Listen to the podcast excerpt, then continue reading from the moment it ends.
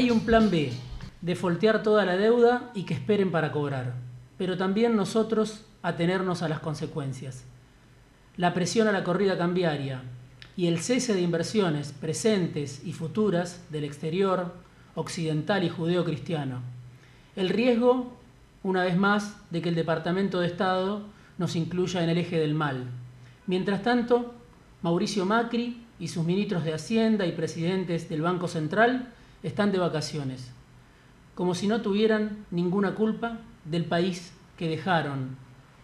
La nota que escribió Horacio Robelli, El Camino Elegido se llama, hace dos semanas, el 16 de febrero, hablaba de el plan B, de foltear toda la deuda, en el sitio El cohete a la luna. Una semana después, el que toma la idea del plan B y la convierte en la noticia principal de ese mismo portal, El cohete a la luna, es Horacio Berbisky.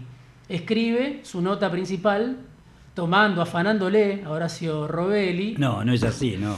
Uno colabora y charla, como charlamos acá entre nosotros le toma el mismo argumento y escribe una nota diciendo que el plan B del gobierno es de voltear la deuda y además es el plan que hoy parece el más cercano. Está esta mañana con nosotros justamente Horacio Robelli, economista, profesor de política económica en la Facultad, de Ciencias Sociales de la UBA y también de instituciones monetarias en la Facultad de Ciencias Económicas de la UBA y además de profesor exfuncionario, también tiene ese valor, Robelli, que está hoy con nosotros para charlar. Un poco de esto, ¿no? De la deuda.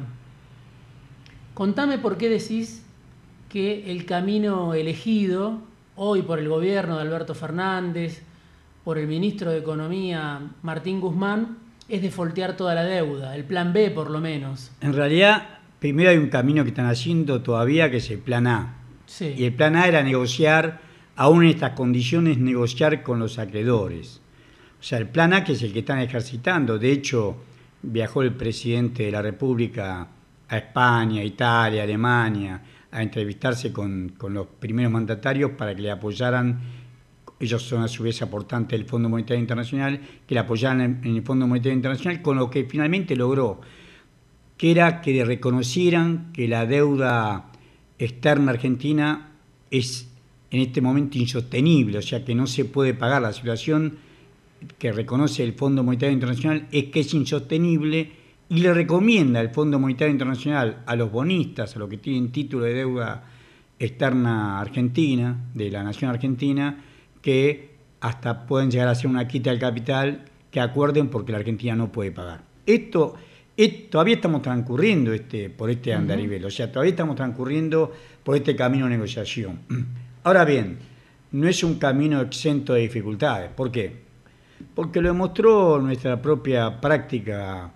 El gobernador Kishilov tenía un bono de 145 millones de dólares, que para la magnitud de la deuda de la provincia de más de 9 mil millones de dólares y para la magnitud de la deuda de la nación de 343 mil millones de dólares, no es una deuda significativa. Sin embargo, no, no tenía los dólares para pagar esos 145 millones de dólares y le propuso a los acreedores que eh, pagarle solamente los intereses y el primero de mayo le iba a pagar el capital. ¿Por qué el primero de mayo? Porque, como estamos diciendo, el gobierno está transitando el primer plan, el plan A, que es negociar con los acreedores, que negociar con los acreedores es cerrar al 31 de marzo de este año, lo dijo el presidente Alberto Fernández, cerrar la negociación el 31 de marzo de este año para después pautar las tres condiciones de, deuda, una quita del capital, una baja de la tasa de interés y un alargamiento de los plazos. Por eso propuso Kishilov a sus tenedores de la deuda de la provincia de Buenos Aires que le iba a pagar solamente los intereses y que el 1 de mayo se iban a poner a conversar de cuál iba a ser el plan de pago de la deuda. Hay una cláusula que se llama cláusula de acción colectiva que exige que, que el Estado obtenga por lo menos el 75% los, de acuerdo a que en este bono, en otro bono no, en otro bono es con el 66%, como es la ley de equilibrio de Argentina, pero en el bono este de, que se llama BP21, que es el bono que venció el 27 de enero de este año, ahí la condición era que tenía que tener el Estado de la provincia de Buenos Aires el 75% del acuerdo con los saqueadores. Obviamente, Fidelity, tal vez no directamente, pero indirectamente se acopló con otros fondos, tenía más del 25% de, los, de las acreencias y no dejó al gobierno de, la provincia de Buenos Aires cumplir lo pautado que era pagar solamente ¿Eso le puede pasar a Guzmán? ¿Le puede pasar al gobierno le nacional? Pasó, ya le pasó. ¿Por qué? Porque hay otro bono que se llama el, BP20, que es un bono dual, un bono que se, que se ajustaba en base a pesos ajustable y en base al dólar Lincoln, al dólar oficial. Ese, ese bono, ese bono dual, eh, también tenía vencimiento el 13 de febrero de este año y el ministro Martín Guzmán le propuso a los tenedores de esos bonos que no se lo podía pagar, y menos en, en ese peso, ese, en la cantidad. Recordemos que el dólar cuando ellos lo compraron fue en julio del año 2018, estaba a 20 pesos con 20, y el dólar Lincoln al 13 de febrero cerró a 63 pesos, casi 64 pesos, pues el tipo de cambio vendedor oficial creció 300%, no podía pagar esa magnitud, entonces le dijo, miren, yo le, voy eh, le propongo pagar los intereses y reestructurar el capital. Ahí hay dos fondos muy grandes, porque Fidelity es una, es una, es como si fuera una FJP de, Estados Unidos, es un sistema de capitalización. Pero BlackRock se calcula que tiene un patrimonio por 20 veces lo que produce la Argentina. El Producto Bruto Interno de Argentina se calcula en 352.300 millones de dólares. 352.300 millones de dólares. Y BlackRock se supone que, maneja activos por más de 7 billones de dólares. O sea, es un fondo de inversión que vino durante la era de Macri, que hizo negocios durante la gestión de Toto Caputo. Exacto, eso es lo que quería decir. O sea, pero primero déjame contar esta anécdota o esta realidad. Entonces, ¿qué pasó? Tanto BlackRock como Franklin Templeton, que es un fondo menor, pero que siempre juega en, en tándem, se, subordina a, a BlackRock, tenían más del 25% de las acreencias, no dejaron funcionar la, acción, este, la, acción colectiva, o sea, la acción de que, de que el Estado podía lograr acordar con 75% de los acreedores, porque ellos tenían más del 25% de los acreedores, entonces lo obligó a defoltear en pesos. Este fue el problema.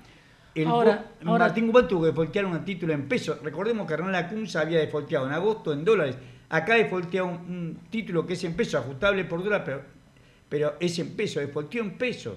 En vez de emitir, eh, y, fueron por 100 mil millones de pesos, no es que una suma astronómica. Defolteó, o sea, ya lo hicieron, ya, ya demostraron ahora, viene, El tema es que ahora viene la batalla principal, ¿no? Con todos los acreedores y por eso aparecen como dos alternativas. La Argentina está en una encrucijada, Fernández, Guzmán. Tenemos, por un lado, este planteo de Guzmán en el Congreso, no nos van a condicionar los fondos de inversión, no nos van a dictar la política económica. Si no colaboran va a haber una ruina para todos, dijo en alguna oportunidad Guzmán una postura bastante firme por esto que vos planteabas, ¿no? El gobierno quiere una quita, quiere una quita de capital, quiere no pagar capital y no pagar intereses, o sea, quiere eh, una quita agresiva, podríamos decir, no una quita amigable como la que le recomendaban los economistas más afines al mercado, las consultoras de la City. Ahora, del otro lado, tenés a estos monstruos, a estos pesos pesados, pulpos transnacionales. Entonces uno dice, hay una estación intermedia entre la quita agresiva y el default, ¿hay algo? Porque vos decís, el plan B es defaultear toda la deuda. ¿Te parece que puede haber una estación intermedia, un llegar a una solución constructiva, como también es el lenguaje de Martín Guzmán? ¿Puede ser con estos pesados del otro lado, con esta fortaleza, con estos jugadores que juegan en, en varias canchas a la vez y que ya le doblaron el brazo al gobierno argentino en por lo menos dos oportunidades, si contamos la de Kisilov, si contamos la de Guzmán. ¿Hay algo intermedio o vamos a un choque de trenes? El gobierno todavía apuesta que hay ese camino intermedio. Ahora vamos a ver por qué. En primer lugar, para contestar la pregunta, la primera pregunta tuya, claro, estos fondos le prestaron directamente a la Argentina, pero cuando fue la orden de largada, digamos, el 25 de abril del 2018, se fueron de la Argentina 1.200 millones de dólares. 1.200 millones de dólares a razón de 20 pesos el dólar, 1.200 millones de dólares. Encabezado por los mismos bancos que habían sido los que habían salido a colocar título de deuda argentina. Este es el HCBC, este es Goldman Sachs, este es el JP Morgan. Estos fondos se fueron. Cuando estos se fueron, estos entran. BlackRock, que tenía alguna posición, pero muy menor, entran BlackRock y Templeton, entran, o sea, no le prestan directamente a Argentina, están comprando a valor de derrape los títulos de deuda argentina en el mercado internacional. Wall Street, por ejemplo, hoy eh, hay un bono que se llama Bonar 2020 que vence el 8 de octubre de este año. Ese bono paga una renta fija del 8%, como es en dólares, la lámina de siguiente paga 8 dólares. Hoy está por debajo de los 45 dólares, o sea, te lo compras a menos de 45 dólares. Entonces, esto es lo que hicieron, compraron estos ellos ganaron ya mucha plata porque compraron estos títulos, una parte le prestaron a Argentina, pero más que nada lo que la gran creencia que tienen, que por eso eh, Martín Guzmán, o sea, el Ministerio de Economía está contratando bancos para estudiar cuál cuánto es el total de deuda que tienen estos grandes fondos, cuánto es el total en primer lugar. Y segundo, ¿cuándo lo compraron? Porque no es lo mismo que le hayan comprado. La, la Secretaría de Finanzas de la Nación, que depende del Ministerio de Economía, tiene un registro, una oficina de crédito público, se llama Oficina Nacional de Crédito Público, donde cita el registro de cuando es el primer comprador. Viene Diego Genuvo a comprar a Argentina y aparece tu nombre en el acta que se hace, que te venden a vos, por ejemplo, estos títulos Bonar 2020, y te lo venden a vos al valor oficial, o sea, vos das 100 dólares por este título que dice 100, 100 dólares, un poco por debajo la par, dieron 92, 93 dólares, pero dieron los dólares Acá es distinto, acá ellos lo compraron a 45 dólares o menos, entonces ellos están ganando. Por un lado ganan una tasa de interés exorbitante. Esta tasa de riesgo país que tenemos hoy, que es récord de 2.288 puntos, es porque le sumas la diferencia entre el valor real del, bono, el interés que paga y la tasa de Estados Unidos. Por eso da 22 puntos de interés. Cualquier analista también del mercado hoy dice, si comparamos esta situación con la del año 2005, la gran quita que hizo el gobierno de Kirchner, la gestión de la baña en el 2005 a los acreedores, bueno, la situación es muy distinta. Es muy distinta. Lo lee uno habitualmente, lo puede leer en, los grandes diarios o de las grandes consultoras. Por un lado, el default estaba atrás, no estaba en el horizonte. Ahora lo tenemos adelante, se viene. Por eso yo hablaba de la figura de un choque de trenes o de un horizonte que cada vez está más próximo. Por otro lado, uno se pregunta, estos grandes pulpos que también son distintos al jubilado italiano, al jubilado japonés, a esa dispersión de bonistas que había en el 2003-2004, hoy está concentrado en pocas manos la deuda argentina, ¿no? Argentina tiene enfrente a estos pulpos y además tiene el default por delante, no por detrás. ¿Qué incentivos tienen estos tremendos jugadores, donde vos contabas lo que es BlackRock, donde contabas los que es Templeton, Fidelity, este poder que tienen, para acordar, ellos te, dirían a la baja, ¿no? Más allá de que hoy los bonos están a la mitad de precio y están casi a precio de fall. Pero ¿por qué van a acordar a la baja con un gobierno como el argentino, con, un ministro como Guzmán? ¿Por qué podrían hacerlo? Primero quieren cobrar. O sea, quieren cobrar lo máximo que puedan cobrar. Ya vienen ganando mucha plata por lo que estamos diciendo, por los altos rendimientos en términos reales que tienen ya vienen ganando muchísimos dólares, pero encima quieren cobrar todo lo que, con crece lo que pusieron. La sede de ganancia de ellos no se frena, o sea, primero quieren cobrar.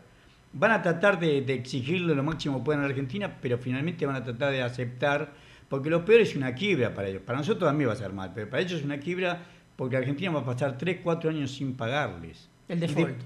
claro, es la experiencia que estás contando vos, la del 2001, vos mismo estás diciendo, se pagó recién en mayo del 2005. En mayo del 2005 se hizo el plan de canje de deuda vieja por deuda nueva y con una quita importante de capital y con una extensión de los plazos. Entonces, ellos también saben que esa experiencia existe, que es válida.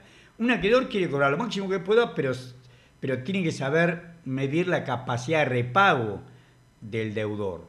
Ellos, ellos por eso te decía que, el logro político de que el Fondo Monetario Internacional, que funciona de hecho como gran auditor de toda la deuda argentina ante todos los acreedores, porque qué equipo más avisado, más experimentado en, supervisar una deuda que el monitoreo del Fondo Monetario Internacional. Bueno, por eso es importante que el fondo diga, no, no pueden pagar, esta deuda es insostenible, porque no lo estamos diciendo nosotros. Tenemos el organismo que es por, por digamos, por decantación natural, el órgano supervisor de todos los saqueadores nos dice que nosotros no podemos pagar.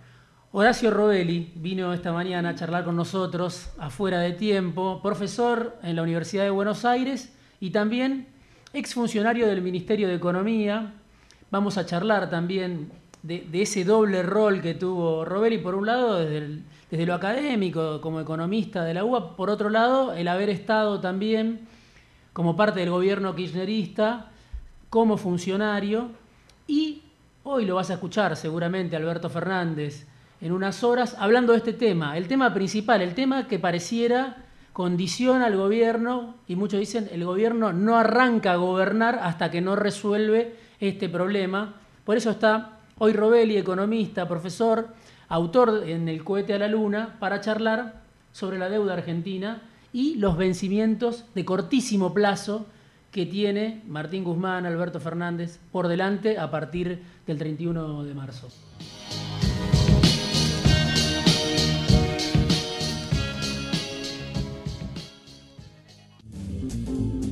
Dice Horacio Robelli, nuestro invitado de esta mañana en Fuera de Tiempo, en el primer programa de este ciclo, en una de sus notas en El cohete a la luna, habla de la deuda como modo de dominación.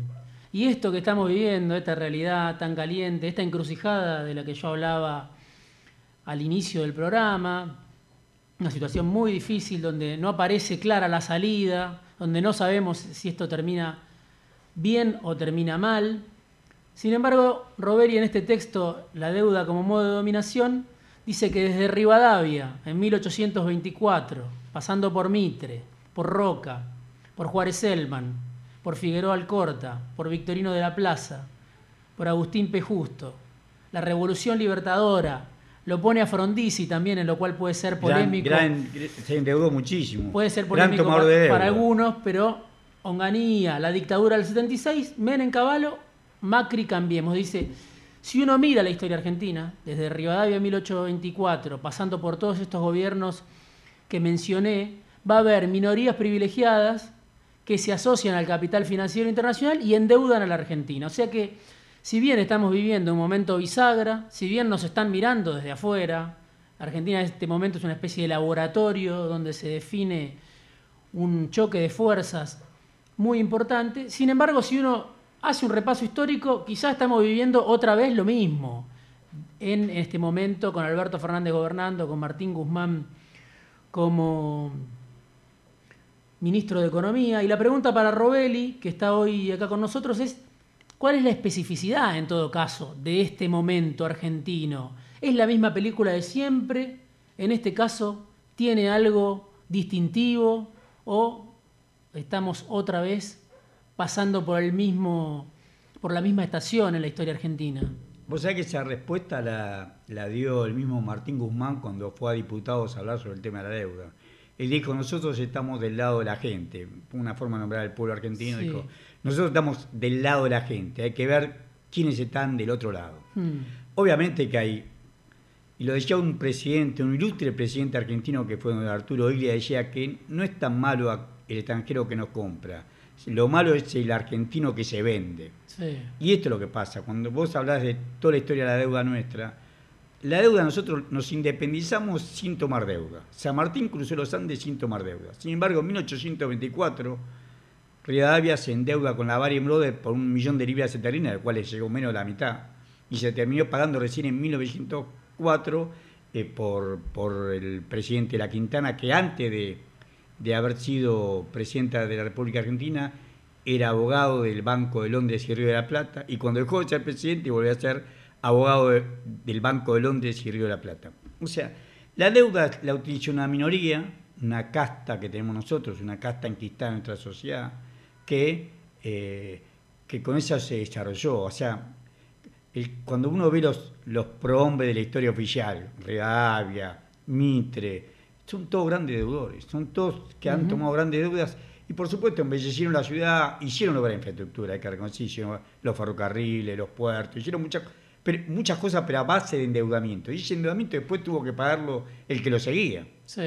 Siempre te estabas condicionado a pagar esos intereses. Tenías que destinar una parte del presupuesto público, como ahora. Si yo te, te dijera que en la Argentina del 2019 el 25% del presupuesto se destinó a pagar deuda el 25% del presupuesto se destinó a pagar deuda. Nosotros tenemos un presupuesto en pesos, pero medio en dólares, de 85 mil millones de dólares. y se pagaron 19 mil millones de dólares. Por eso te pregunto, ¿es la misma historia o ahora es distinto? Bueno, la concepción es distinta porque tanto Alberto Fernández como el ministro de, Economía, Martín Guzmán, dijeron claramente nosotros vamos a defender los intereses del pueblo argentino. Todos los otros que te nombré, Realia, Mitre, Macri, Menem, de Caballo, dictadura militar, todos estos estaban, eran funcionales a tomar esa deuda, se enriquecían ellos y no importaba a ellos, a ellos no les importaba que el país hipoteque, que después tengan que pagar, como dijo un presidente argentino, Nicolás Avellaneda, con lágrimas, sudor y sangre la deuda. Eso, eso nunca les interesó.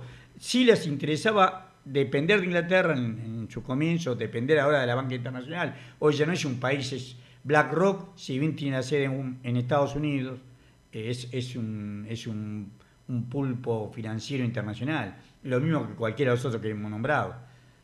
Y en cambio ahora esta dependencia hace que esa minoría dependa. Y este gobierno no, este gobierno dice no, nosotros queremos que la Argentina crezca y si la Argentina crece, la nota me la mandaste vos y es muy buena. Si la Argentina no crece, si la Argentina tiene un crecimiento, un 0% de crecimiento, no puede pagar. Un país para poder pagar tiene que tener una tasa de crecimiento igual que la tasa de interés que paga. Una nota que escribí en el canciller, en el portal del canciller, que hablaba de lo que intenta Guzmán después de esta negociación, además de la quita en el capital y los intereses, tratar de que haya una curva, le explico a los oyentes que por ahí no, no leyeron esa nota que le compartía Robelli esta semana, tratar de que la curva de los intereses, que hoy son altísimos los que paga Argentina, de 7,5%, vayan a la par o se acerquen al menos a la curva de crecimiento. Hoy son dos mundos antagónicos. Argentina no crece, crece cero y paga 7%, 7,5%. Oficial. oficial. 7,5%, 8% oficial. Pero ya estamos diciendo que están comprando a mucho menor valor la lámina, están obteniendo esta, esta tasa de riesgo país del día eh, jueves, del 2.288 puntos. Significa que es una tasa del 22,8, 22,9% de interés anual. Es una locura, es una tasa de usura. ¿Cuál es la fuerza del gobierno argentino en esta negociación? Porque estamos viendo, por un lado al fondo... Es, que no te pago, tiene su costo, pero la fuerza es, está bien, vos me pones esta condición, yo en esta condición no te puedo pagar. Ya tengo un aval internacional, que es del Fondo Monetario Internacional, que la deuda es insostenible, no te puedo pagar, no te pago. La fuerza, la carta fuerte es esa, no te pago y a venirte la consecuencia. Ellos también, por más que la Argentina... Se calcula que la deuda, la deuda está en, en moneda extranjera, en jurisdicción extranjera, es más o menos un 38% de la deuda, unos 80 mil millones de dólares.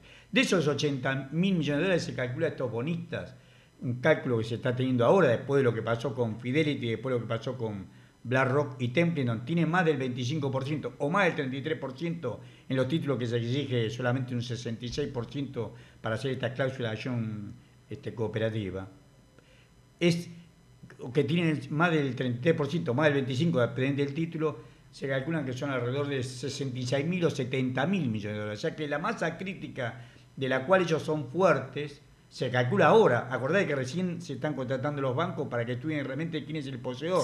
Te contaba hace un rato que existe un registro oficial que dice el primer tomador, pero no sabe aquí si vos le vendiste, qué hiciste, no sabe qué hiciste con ese título, si lo tenés en tu casa esperando cobrarlo alguna vez o si ya te lo dependiste de eso, no lo saben. Entonces, por eso se contrata el banco para juntar a todos los bonistas actuales al día que se haga la presentación, pongamos el día 31 de marzo, saber quiénes quieren cada caso. Pero ya se infiere, dado este proceder que estamos contando, que esto, de esta masa, 80 mil millones de dólares que tiene en dólares y jurisdicción extranjera, unos 66.000 a 70.000 tienen fuerte injerencia estos grandes bonistas.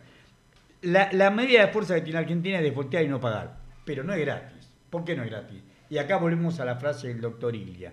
No tanto porque no nos dan crédito más, porque no se puede desarrollar vaca muerta, que también es importante, porque nos obligan a crecer con lo nuestro, sino porque tenemos un enemigo interno que es los grandes fugadores de, de divisas. O sea, la contabilidad en negro hay una importante contabilidad en negro. Si uno habla, por ejemplo, de la hidrovía del río Paraná, ahí se exportan por 25 mil millones de dólares en blanco. Pero uno puede suponer que es mucho malo que se exporta. ¿Por qué? Porque si no, no explicaría que el mismo balance cambiario del Banco Central reconoce que en los cuatro años de gestión de Macri, cuatro años de gestión de Macri, el balance cambiario del Banco Central dice que se formaron, ellos llaman FAE, formación de activos externos de residentes argentinos en el exterior, y nosotros llamamos fuga de capitales por 88.300 millones de dólares. ¿Cómo salen los 88.300 millones de dólares? Es obvio que hay una doble contabilidad, que hay una parte que se factura en blanco y otra parte se factura en negro. Toda esta situación en que están hechos hace que si vos tenés Eso también lo pueden hacer las petroleras, lo pueden hacer las mineras, las grandes Digo, digo el sector agropecuario porque el sector agropecuario directo o indirectamente, nosotros exportamos el año pasado por 65.500 millones de dólares, 65.500 millones de dólares. El 60% de la venta nuestra eran productos agropecuarios o manufacturas de origen agropecuario, aceite, pellet, harina. Bueno, en esta situación que, por supuesto, las mineras también, todos de alguna manera u otra tienen sabor de contabilidad. ¿Cuál es el problema que tenemos acá? El problema es que si vos tenés un tipo de cambio oficial de 63 pesos, que el paralelo esté un 30% como, tal con el impuesto país, si vos vas a comprar dólares tenés que pagar 82 pesos, bueno, no es tanto, por lo menos vemos que más o menos la economía se mantuvo, más o menos se mantuvo. Pero por ende cuando es el 50, 60 o 100%, ¿por qué van a exportar ellos a 63 dólares si está a 100 dólares el paralelo? Y el paralelo son ellos mismos, lo que compran el paralelo para sacarlo son ellos mismos. No hay forma de controlar eso. No hay forma de controlarlo porque tenés un Estado muy débil. El Estado lo pudo haber hecho el peronismo del 45 al 55, y hasta ahí no. Pero no lo pudo repetir Helvar con Perón en el 70. ¿En qué está fallando el gobierno en esta discusión? Vos decís, el gobierno acierta porque se pone, como dice Guzmán, del lado de la gente y tiene esa fortaleza, decirte no te voy a pagar. Hasta acá llegaron, quiero una quita agresiva o nada. Vamos al default, no cobran nada, viene la ruina para todos. Ahora, ¿en qué está fallando el gobierno? ¿Está acertando en algo, pero en qué falla en esta negociación para vos? Bueno, todavía no sabe. La falla principal es, y que la hubiera tenido cualquier gobierno, es que no sabe con quién se está enfrentando. No sabe quién en Senado se quedó, no lo sabía. Te repito, la oficina solamente tiene el registro del primer comprador no de cuántas veces se compró ese título, o que haya vendido una sola vez, pero no sabe quién lo tiene. Recién ahora está haciendo el estudio con Terreloj, sí. para eso va a contratar a... hay cuatro que se ofertaron para contratarlo, para que estudien y puedan juntar los saquedores. ¿Y qué más? Al revés la diferencia del, del 2001-2005, que era muchísimo, pero que vos lo podías juntar porque ninguno tenía poder de fuego. Acá son muy pocos, muy concentrados y tiene poder de fuego que demostraron el caso Fidelity y el caso del bono dual, Franklin Templeton y BlackRock. Entonces, acá lo que hay que hacer es, es algo que ya la historia argentina lo hizo. Lo hizo Carlos Pellegrini. Es cierto, Carlos Pellegrini pertenecía a esa elite. Cuando, cuando defaultía la Argentina en 1890, la famosa crisis de 1890, repetimos, esa deuda se había utilizado para hacer muchas obras de infraestructura, pero era deuda que no se podía pagar. El comercio exterior, el superávit comercial no lograba pagar los intereses de la deuda y se defaultea. No se puede pagar los intereses y se tiene que defaultear. Cuando se defaultea en, en 1890 y lo echan al, al, presidente que era Juárez Selman, lo reemplaza Carlos Perini. Carlos Perini, ¿qué hizo? Como él conocía a esa oligarquía porque él formaba parte de esa oligarquía, le colocó un bono de ahorro forzoso por el total de la magnitud de los vencimientos de capital y deuda de ese año, le colocaba un bono de ahorro forzoso, un bono que reconocía intereses pero en pesos y se lo colocaba a los ricos del país.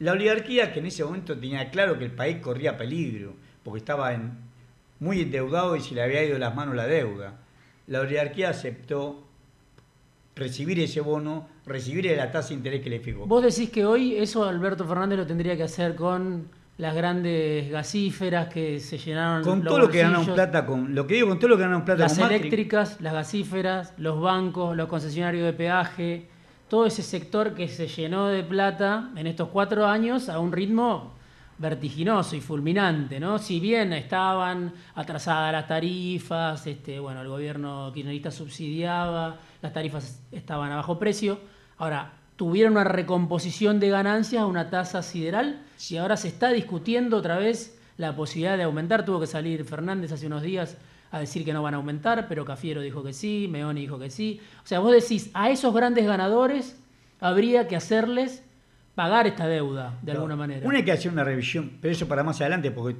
un tiempo, todo tiene su tiempo de maduración. Hay que hacer una revisión profunda del sistema tributario argentino, eso seguro. Pero en inmediato, como salía inmediato y para dar respuesta, porque la pregunta tuya fue, no defolteamos y acordamos. Y sin embargo tenemos estos grandes pechos pesados del sistema financiero mundial que quieren cobrar como sea y no les interesa nada. Bueno, hay un camino, hay una, entre blanco y negro hay una zona gris. Y esa zona gris es esta forma, que la Argentina no tiene que esperar, como le dijo claramente el ministro Martín Guzmán, no va, no va a poder tener su PRAE primario. Nosotros cerramos el año pasado vendiendo, vendiendo centrales térmicas con un, déficit primario de 25 mil millones de pesos. El año pasado, el año 2019. No vamos a revertir eso, no vamos a poder tener superávit primario. Recién, en los supuestos que hizo Martín Guzmán, creciendo una tasa del 2% anual y con exportaciones que crecen del 4,5 a 5% anual, que hay que ver cómo se crece, estamos con un marco del coronavirus que ha frenado todas las ventas en todos los países del mundo. Brasil está evaluando, pero pongámosle que logremos esa, propuesta de, del mejor de los mundos, que crezcamos una tasa del 2% y que podamos aumentar las exportaciones a un 4,5 o 5% anual, los cálculos econométricos que hizo la gente de Martín Guzmán, que hizo la gente del Ministerio de Economía de Nación, dice que solamente vamos a tener un superávit primero del 2% del producto. Ahora, vos decís, eh, Alberto Fernández lo dijo en la campaña, incluso estamos en un virtual default, se trata, y lo dice Guzmán también eh, en privado, se trata de ir por el camino de las soluciones constructivas, no de foltear de entrada, ir a esta negociación en un tiempo muy corto. Ya la semana que viene vamos a conocer en 15 días la oferta que va a presentar Guzmán y hay tiempo hasta el 31 de marzo, o sea que los tiempos son muy acotados. Por un lado, hay un reconocimiento del gobierno de una situación de emergencia, además de la ley, además del paquete de emergencia con, con ajuste a los jubilados incluidos. Ahora, no hay una falta de claridad en el gobierno en cuanto a informar, como decís, a la sociedad, que creo que lo decís en alguna de tus notas, lo que representaría la posibilidad del default, porque vos estás diciendo, estamos en un virtual default, estamos en una emergencia, estamos enfrentando a estos pulpos transnacionales que ya le doblaron el brazo a Kisilov, a Guzmán, ¿está informando el gobierno acerca de las consecuencias que podría tener esta idea que Guzmán de alguna manera blanqueó en el Congreso de ruina para todo? ¿Está preparando a la sociedad el gobierno para eso? Yo creo que ahí está uno de los graves errores que se tiene. No hay comunicación hacia el pueblo argentino. Martín Guzmán parecía como un nicho aislado que dice, nosotros estamos al lado de la gente. Creo que hay un grave error comunicacional. Es seguro que la población tiene que estar al, tanto de lo que está pasando. Mirá el tema de la... Para hacer un tema comparativo, el tema de los, de los, de los jueces y de los empleados de la Cancillería.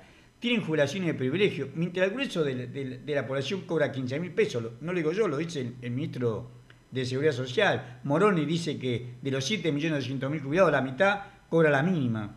Un poco más de 15 mil pesos. Mientras vos tenés 3 millones mil personas que cobran esto, ellos cobraban hasta 700 mil pesos. 700 mil pesos por mes.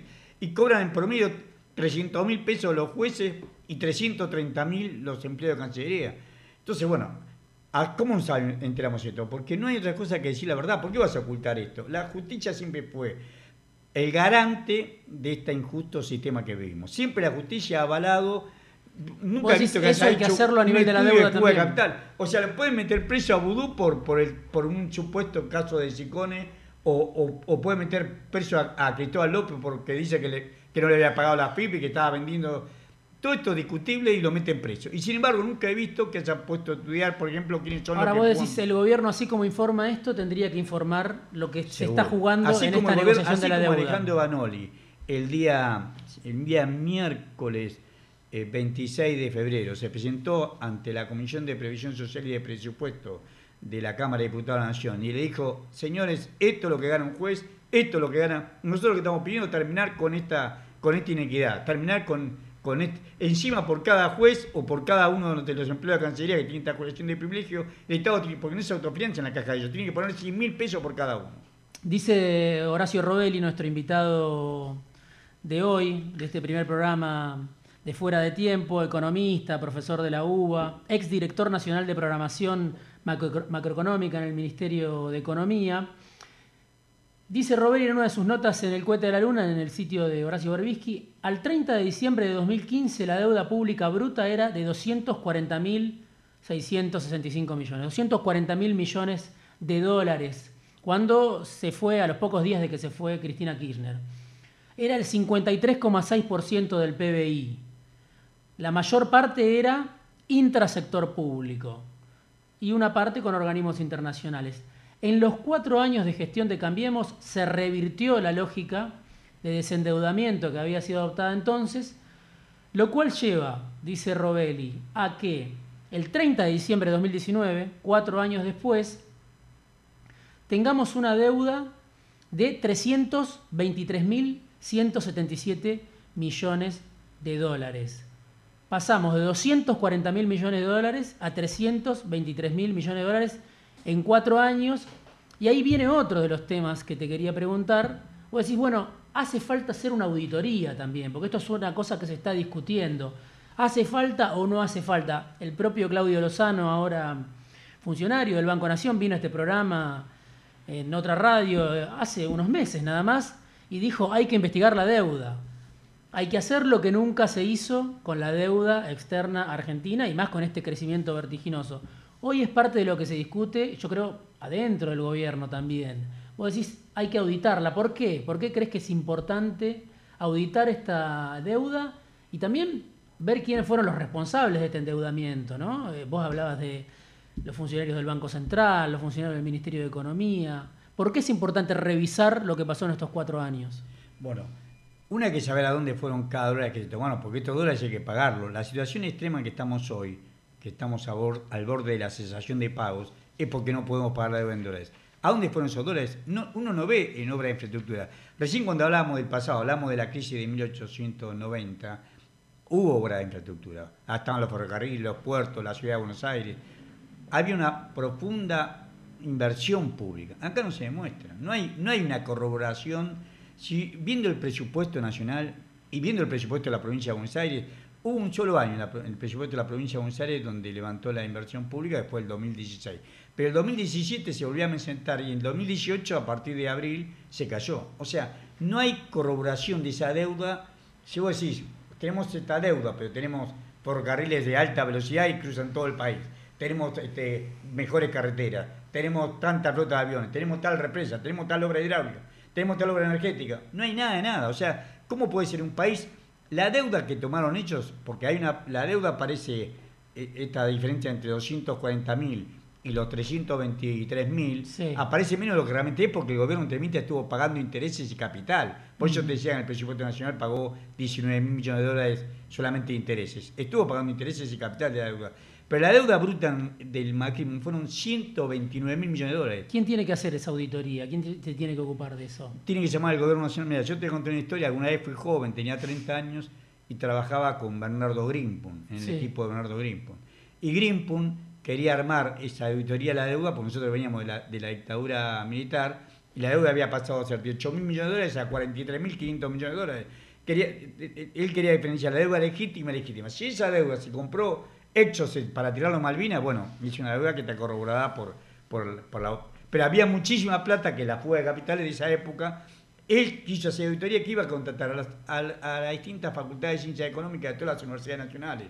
La Universidad Nacional de San Luis, de, de, La Plata, de Buenos Aires, de Tucumán, donde, de Zárate, o sea, donde haya, facultades de ciencias económicas que, que esté, no es tan complejo, porque vos tenés un tomador y después tenés que ratear y, y después déjame que te cuente cómo sigue esa historia, decime. La última porque se me acabó el programa. Te pido que me la respondas lo más breve que puedas. ¿Puede haber un nuevo fondo? ¿Un fondo que se pone del lado del deudor? ¿Puede haber un nuevo fondo? ¿Puede haber un fondo que nos llevó al ajuste, al déficit cero, a todo esto hasta hace unos meses? Y que ahora, con el cambio de autoridades, con Guzmán, con Stiglitz, con Georgieva, juega para la Argentina? No, el fondo es siempre el mismo. O sea, cambiarán las, las autoridades, pero siempre el mismo. Supervisa el gran, hace el monitoreo por los saqueadores. Lo que pasa es que ahora nos encontramos que el fondo es malo, pero hay fondos que son peores. O sea, el fondo finalmente te va a dar un tiempo para pagar, te va a sacar la libra de carne de Shiloh del mercador de Venecia, pero te va a dar un tiempo para pagarlo. En cambio nos encontramos con acreedores que quieren cobrar ya y tienen mucho mayor poder que el Fondo Monetario Internacional. lo más gracioso de todo esto es que el Fondo Monetario Internacional le sugiere a ellos que le hagan una quita de capital a la deuda que Porque dicen, bueno, el fondo cuida la suya, dicen desde estos grandes fondos de inversión, estos grandes bancos. ¿No? El y yo lo que creo que esos grandes bancos, esos grandes fondos de inversión son tan poderosos que es al revés, que ellos van a decidir sobre el fondo. Hoy el, el, fondo aparece como si fuera, como que, como que revisa su actitud que la tuvo el Fondo Monetario Internacional de hoy con Italia que lo lleva. Pero en realidad van a ser, va a sintonizar siempre si tiene que responder en la mesa, va a responder siempre a BlackRock, a Franklin Templeton, a Goldman Sachs, a Pinco, a Fidelity, a todos estos grandes fondos. Horacio Roelli vino esta mañana, primer programa de Fuera de Tiempo en Radio del Plata, a charlar con nosotros, un especialista, economista, profesor de política económica en las facultades sociales, de instituciones monetarias en la Facultad de Ciencias Económicas de la UBA y ex director nacional de programación macroeconómica en el Ministerio de Economía. Lo pueden leer en el Cohete de la Luna hoy mismo, lo pueden leer en el portal de Horacio Berbisky. Gracias, Horacio, por haber venido. Gracias a vos, y a todos los amigos de la radio. Digo y a todos los amigos de la radio.